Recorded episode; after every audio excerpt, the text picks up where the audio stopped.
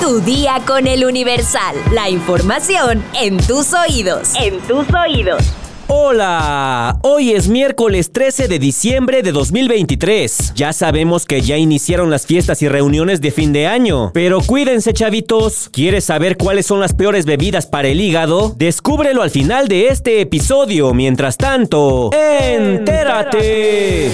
Nación. La Junta de Coordinación Política de la Cámara de Diputados acordó discutir la reforma constitucional para reducir la jornada laboral de 48 a 40 horas hasta febrero del próximo año, cuando inicia el siguiente periodo ordinario de sesiones. Asimismo, los coordinadores de los grupos parlamentarios estuvieron de acuerdo en crear una comisión de trabajo en materia de días de descanso laboral para analizar el tema. En ese sentido, el diputado Jorge Álvarez Maínez, coordinador de Movimiento Ciudadano, detalló que la Jocupo acordó redactar una reserva común para que se vote el tema el próximo periodo de sesiones y afirmó que fue un acuerdo unánime. Al término de la reunión de trabajo de la Jocupo en San Lázaro, Álvarez Maínez señaló que no hay ninguna razón para seguir postergando este tema ni para seguir con medio siglo de retraso en términos de la jornada laboral. Añadió que la postergación de la discusión pudo ser para no interferir con las negociaciones del gobierno federal para incrementar el salario mínimo. Sin embargo, aseguró no existe otra razón para postergar dicha reforma constitucional. La iniciativa presentada por Susana Pietro en 2022 contempla que por cada cinco días de trabajo, el operario deberá disfrutar de dos días de descanso cuando menos, modificando el artículo 123 de la Constitución.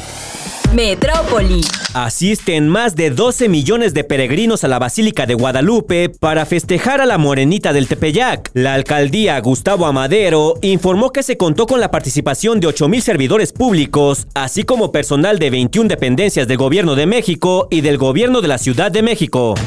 Suman 13 microsismos en la Ciudad de México durante este 12 de diciembre. Así lo reveló el Sismológico Nacional. Los microsismos no detonan la alerta sísmica debido a las limitaciones en el tiempo de alertamiento y la velocidad de propagación de las ondas sísmicas.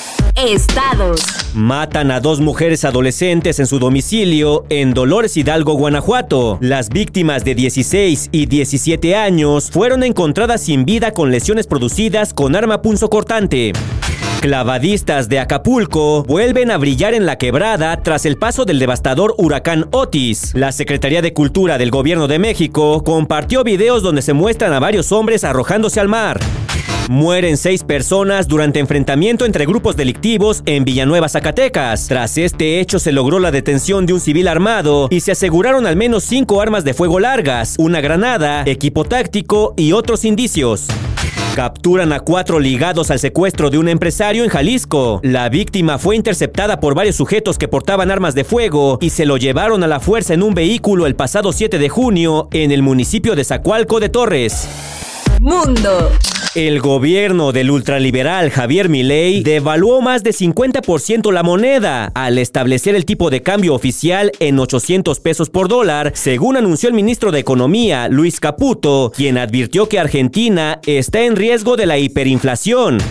Nuestra misión es evitar esta catástrofe y para solucionar este problema lo primero que tenemos que lograr es reconocer la génesis de este problema. Este es un punto central. Me voy a tener un poco aquí para explicar esto. Si uno le preguntara a la mayoría de los argentinos cuál diría que es el mayor problema, la deuda, la inflación, el dólar o el déficit fiscal, siempre la mayoría de las respuestas, diría más del 95% de las respuestas se lo llevaba la deuda la inflación y el dólar. Prácticamente ninguna respuesta correspondía al déficit fiscal. Sin embargo, la génesis de nuestro problema ha sido siempre fiscal. Lo que se manifiesta como los problemas son en realidad las consecuencias de cómo se ha financiado ese déficit. El ministro sostuvo que el país debe solucionar su adicción al déficit en las finanzas públicas y anunció que se reducirán los subsidios a la energía y al transporte, entre otras medidas de austeridad, tras la toma de protesta de Milei como presidente. Entre otras medidas, se anunció que no se renovarán contratos laborales del Estado que tengan menos de un año de vigencia. Además, se suspende durante un año la pauta del gobierno nacional en medios. Caputo dijo que se gastaron 35 mil millones de pesos en publicidad en un año. A ver, a ver, ¿qué pasó? Uy, paren todo. Aquí hay chisme. El Palacio de la Zarzuela se vio envuelto en un gigantesco escándalo ante la versión de que la reina Leticia habría sido infiel durante los primeros años de su matrimonio, nada más y nada menos que con su excuñado Jaime del Burgo. Fue del Burgo, ex marido de Telma Ortiz, la hermana de Leticia Ortiz, quien publicó el pasado 4 de diciembre por la mañana en X, antes Twitter, un posteo en el que deja entrever que antes de convertirse en su cuñado. La amistad con Leticia habría sido por momentos una relación romántica. Luego lo borró. Jaime del Burgo, abogado y empresario de Navarra, que estuvo casado con Telma entre 2012 y 2016, difundió una imagen tomada por Leticia con un celular frente al espejo de lo que supone ser un baño, aparentemente embarazada, vistiendo una pashmina negra. Junto a la foto compartió el siguiente texto. Amor, llevo tu pashmina. Es como sentirte a mi lado. Me cuida, me protege. Cuento las horas para volver a vernos, amarte, salir de aquí, tuya. Del Burgo detalló las etapas de su relación con la reina que están incluidas en el nuevo libro del periodista español Jaime Peñafiel, un archienemigo de la corona española, según los medios locales. Titulado Leticia y yo, el lanzamiento del libro ya avivó la polémica. Según la versión de Del Burgo, Leticia renunciaría como princesa de Asturias, se divorciaría de Felipe y se establecería con él en Nueva York. Era lo que habíamos planeado, dijo en su seguidilla de tweets. El Palacio Real ha mantenido el silencio frente al escándalo que, según el medio nacional de Cataluña, afectó al rey Felipe VI, quien se encontraba solo en Buenos Aires. Espectáculos. En entrevista para el diario español El Mundo, el cantante mexicano Fernando Olvera, mejor conocido como Fer de Maná, se dijo bastante preocupado porque la música urbana haya acaparado la atención, incluso de que la música latina sea englobada como reggaetón. Fer explicó que su principal problema con esta música es el lenguaje que usa. Las letras carecen de creatividad, lo que las hace violentas y en algunos casos hasta vulgares. Comentó, por si esto fuera poco, también aseguró que la mayoría de los exponentes urbanos tampoco son muy ingeniosos y hasta los tachó de poco talentosos. El vocalista de Maná contó que incluso su hijo le ha sugerido incursionar en dicho género, esto para modernizar su música y llegar a las nuevas generaciones, con ello elevar su fama, pero el cantante se resiste a esta idea. Me está diciendo que debo tocar un poco de reggaetón para hacerme famoso internacionalmente. A mi hijo le digo que no voy a hacer nada con Bad Bunny. Aclaró. Sin embargo, esto no ha evitado que la agrupación escucha a los ídolos del momento. Incluso Fer se confesó ser un gran admirador de Rosalía, por lo que no descarta incorporar elementos flamencos a su nueva música. Por último, a sus 64 años, aseguró que tanto él como sus compañeros aún les queda mucho por recorrer y aunque el retiro aún no es inminente, llegará.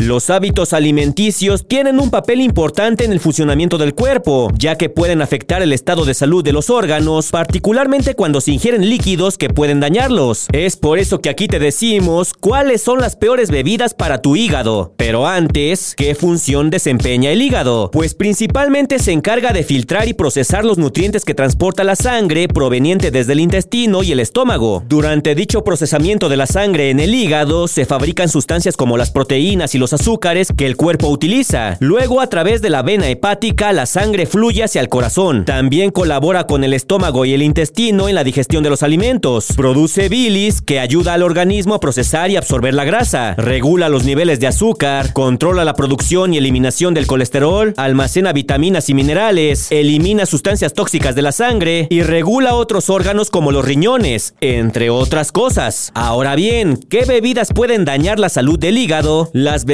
azucaradas. El consumo excesivo de azúcar refinada, endulzantes o jarabe de maíz de alta fructuosa, que contiene la mayoría de los refrescos, podría generar enfermedades hepáticas. Cabe mencionar que estas son aquellas que impiden que el hígado trabaje adecuadamente, como la cirrosis, la hepatitis y el hígado graso. Y las bebidas alcohólicas. Es necesario que sepas que cada vez que el hígado filtra alcohol, algunas de sus células mueren. Aunque este órgano puede generar células nuevas, el consumo de bebidas alcohólicas en exceso puede afectar su salud, ya que se reduce su capacidad de regeneración, lo que a su vez deriva en daños graves e incluso permanentes en el hígado. De manera general, para cuidar la salud del hígado, lo recomendable es moderar el consumo de bebidas alcohólicas, energizantes, hidratantes y refrescos, además de beber agua simple para mantener el cuerpo hidratado naturalmente. Si quieres más información, consulta nuestra sección menú en eluniversal.com.mx. Vamos a leer unos cuantos comentarios. Mi sección favorita.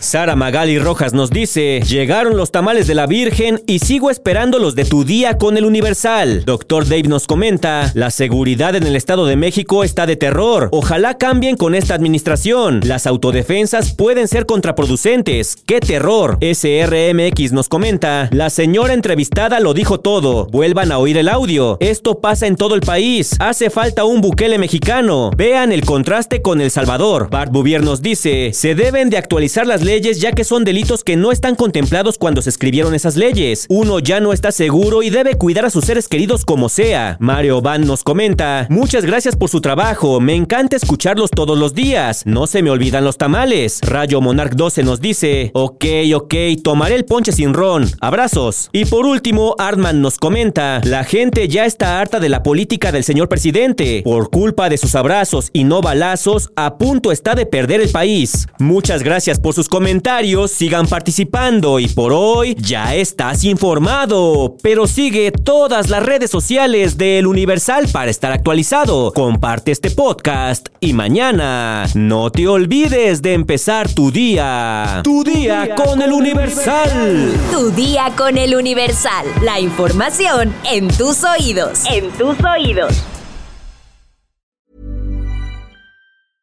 Even when we're on a budget, we still deserve nice things. Quince is a place to scoop up stunning high-end goods for 50 to 80% less than similar brands. They have buttery soft cashmere sweaters starting at $50, luxurious Italian leather bags, and so much more. Plus, Quince only works with factories that use safe, ethical, and responsible manufacturing. Get the high-end goods you'll love without the high price tag with Quince. Go to quince.com/style for free shipping and 365-day returns.